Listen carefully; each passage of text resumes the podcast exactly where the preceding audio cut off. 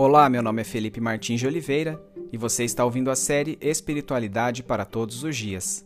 A reflexão dessa semana encontra-se no seguinte texto bíblico, João capítulo 17, e corresponde à semana 34 do Guia Devocional do Evangelho segundo João, cujo título é A Oração do Verdadeiro Sumo Sacerdote. Vamos à leitura do texto bíblico.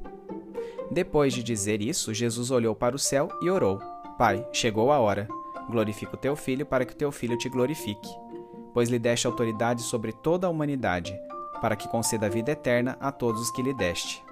Esta é a vida eterna, que te conheçam o único Deus verdadeiro e a Jesus Cristo, a quem enviaste. Eu te glorifiquei na terra, completando a obra que me deste para fazer. E agora, Pai, glorifica-me junto a ti com a glória que eu tinha contigo antes que o mundo existisse. Eu revelei teu nome àqueles que do mundo me deste. Eles eram teus, Tu os deste a mim, e eles têm obedecido à tua palavra. Agora, eles sabem que tudo que me deste vem de ti, pois eu lhes transmiti as palavras que me deste e eles as aceitaram. Eles reconheceram de fato que vim de ti e creram que me enviaste. Eu rogo por eles. Não estou rogando pelo mundo, mas por aqueles que me deste, pois são teus. Tudo que tenho é teu e tudo que tens é meu. E eu tenho sido glorificado por meio deles. Não ficarei mais no mundo, mas eles ainda estão no mundo, e eu vou para ti. Pai Santo, protege-os em teu nome, o nome que me deste, para que sejam um, assim como somos um. Enquanto estava com eles, eu os protegi e os guardei no nome que me deste. Nenhum deles se perdeu, a não ser aquele que estava destinado à perdição, para que se cumprisse a Escritura. Agora vou para ti, mas digo essas coisas enquanto ainda estou no mundo, para que eles tenham a plenitude da minha alegria.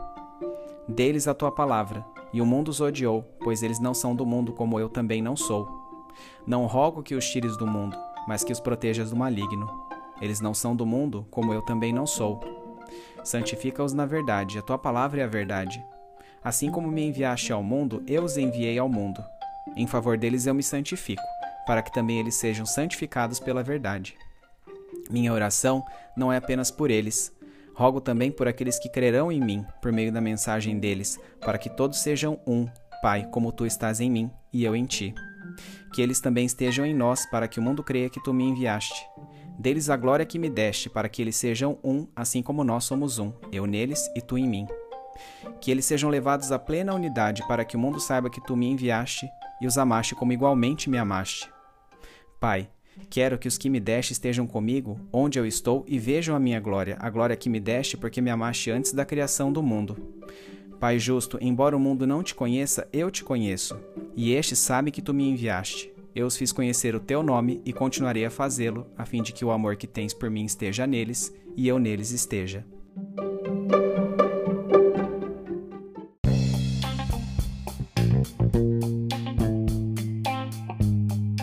O trecho lido é a mais longa oração de Jesus de que se tem conhecimento. É a chamada oração sacerdotal, pois nela Jesus não apenas orou por si mesmo, mas também pelos discípulos e por todos aqueles que viriam a crer nele ao longo da história da humanidade. Com esta oração, Jesus encerrou seus discursos de despedida dos discípulos, iniciados em João 13:31. Dessa forma, é possível entender a oração de Jesus, presente no capítulo 17 de João, como o clímax e o sumário destes discursos. Jesus começou esta oração olhando para o céu, atitude muito comum de devoção da época. O tratamento de Jesus para com Deus é feito, como em todas as narrativas do Evangelho, pela palavra Pai. O conceito de paternidade de Deus contrastava fortemente tanto com as divindades gregas pagãs quanto com a religião judaica. Os deuses gregos pouco ou nada se importavam com os seres humanos, usando-os unicamente para satisfazerem seus caprichos. Dessa forma, não havia sentido em encarar estes deuses sob a perspectiva de uma relação entre pai e filho, pois a espiritualidade pagã era basicamente destinada a aplacar a ira dessas entidades que, em seu utilitarismo, deliberadamente causavam sofrimento. Para a religião judaica, a santidade de Deus impedia um contato direto com o fiel. Este contato era intermediado por sacerdotes mediante oferecimento de sacrifícios pelos pecados. Muito embora o exílio babilônico tivesse descentralizado as práticas religiosas judaicas, pois nem todos os fiéis podiam contar com o templo para oferecimento desses sacrifícios, Jesus aprofundou a devoção pessoal, eliminando todos os intermediários, permitindo que qualquer crente, tenha livre acesso a Deus por meio da oração, chamando-o de Pai. Agora que sua missão terrena estava terminando, o pedido inicial de Jesus nesta oração é que Deus Pai restaure a glória que ele possuía na eternidade. O tema da glorificação permeia esta oração de Jesus, aparecendo oito vezes nela, sendo atrelado à unidade tanto entre Deus Pai e Deus Filho, quanto entre Jesus e seus discípulos.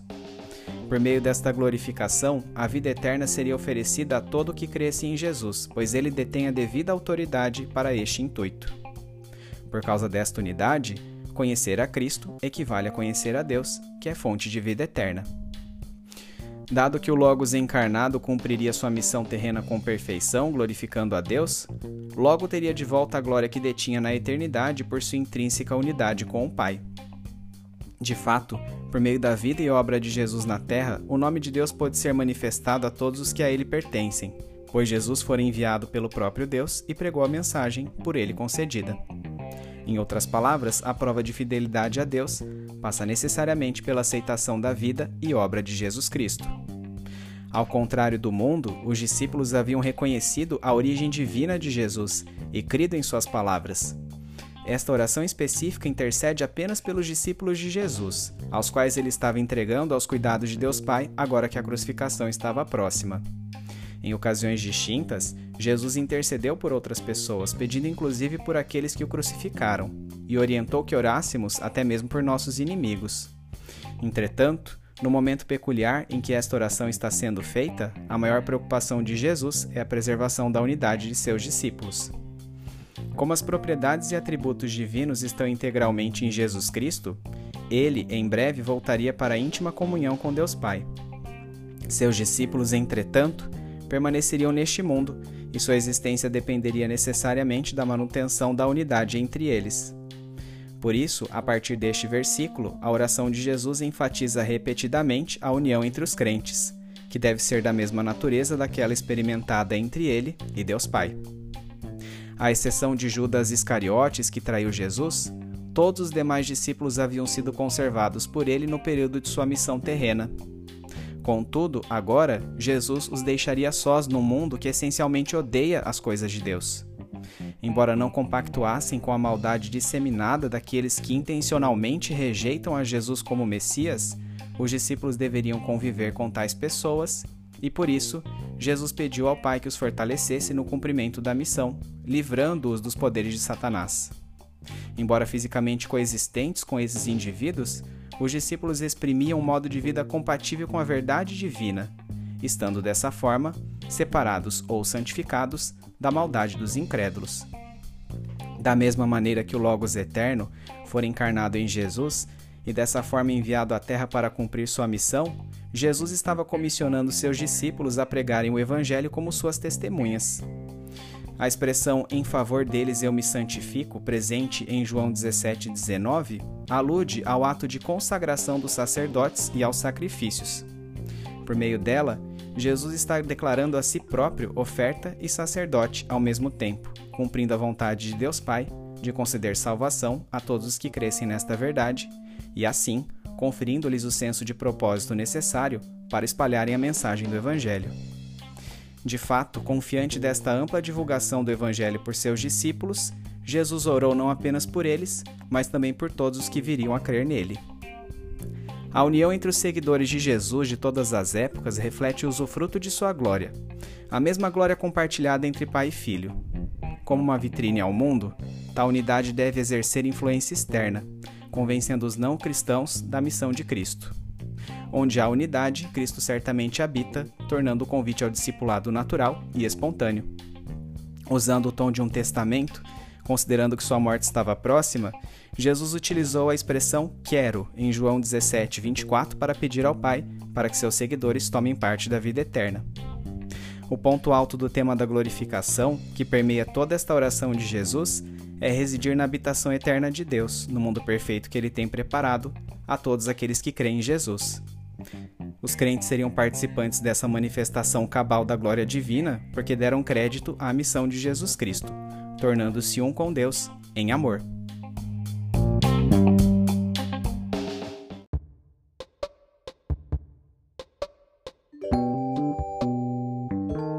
Aplicação prática. Jesus insistentemente aborda o tema de sua glorificação neste momento bastante paradoxal, em que está prestes a sofrer as mais graves humilhações e a ser crucificado. Evocar o convívio da Trindade na eternidade serviu-lhe para vislumbrar que os sofrimentos, por maiores que fossem, somente antecipariam a restauração desta glória. Pensar em seu relacionamento com Deus Pai era fonte de força, persistência e resiliência para o homem Jesus. A forma como ele ora demonstra diretamente este fato. Num tempo em que era inconcebível ao judeu comum estabelecer um relacionamento tão profundo com Deus, a ponto de chamá-lo de Pai, Jesus não apenas ora longamente nesses termos, mas em seu apelo à unidade convida-nos a orar da mesma forma e a relacionarmos-nos da mesma maneira com Ele. A ênfase dada por Jesus à unidade entre seus discípulos, mesmo no momento que precedia sua morte, contrasta fortemente com o sectarismo que domina a igreja evangélica da atualidade, especialmente no Brasil. Dia após dia, novas igrejas e novas denominações surgem, seja por divergências teológicas e ritualísticas, seja pelo apelo consumista de construir uma forma de culto que agrade determinado grupo de pessoas. Do ponto de vista civil, podemos encarar este fenômeno como liberdade de culto ou de expressão. Porém, aos olhos do capítulo 17 de João, incitar a divisão significa satisfazer aos caprichos humanos em detrimento de promover a unidade que custou a vida de Jesus. Eugene Peterson, em sua obra A Linguagem de Deus, bem expressou esta ideia com as seguintes palavras: A urgência repetitiva com a qual Jesus ora para que sejamos um, assim como ele é um com o Pai, realça os atos deliberados de cisma como atos de insurreição, uma erupção de voluntariedade violenta na própria presença daquele que está intercedendo pela nossa unidade relacional uns para com os outros, de acordo com a unidade da Trindade. Quanto mais permanecermos na presença de Jesus, que está em oração, mais compreenderemos que nossos impulsos em direção ao cisma e ao sectarismo, nossas rivalidades e denúncias, não têm nenhum lugar na sala enquanto Jesus está orando por nós, para que sejamos um.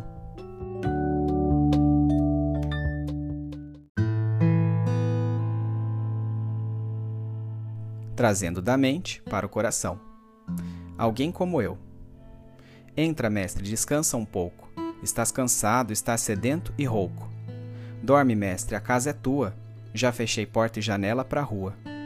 Deixou-me falando só, Dormiu tão pesado, fazia dó. Como será, mestre, este sonho teu? Sonhas como homem? Sonhas como Deus? Sonhas com a glória que tinhas com o Pai na luz? Ou sonhas com a cruz? Perdoa, mestre, mas já é hora. Uma multidão te espera lá fora. Estás decidido, não te detenho. Vais curando até chegar ao lenho. Partiu, fica paz em mim. Fica a sala com cheiro de jasmim. Vai verter a vida do corpo seu para levar a culpa de alguém como eu para lavar o sujo do meu próprio eu, levar-me puro a Deus. Estênio Márcio.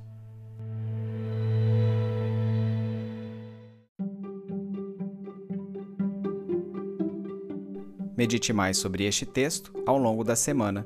Domingo, leia o texto de João capítulo 17, bem como os comentários sobre ele.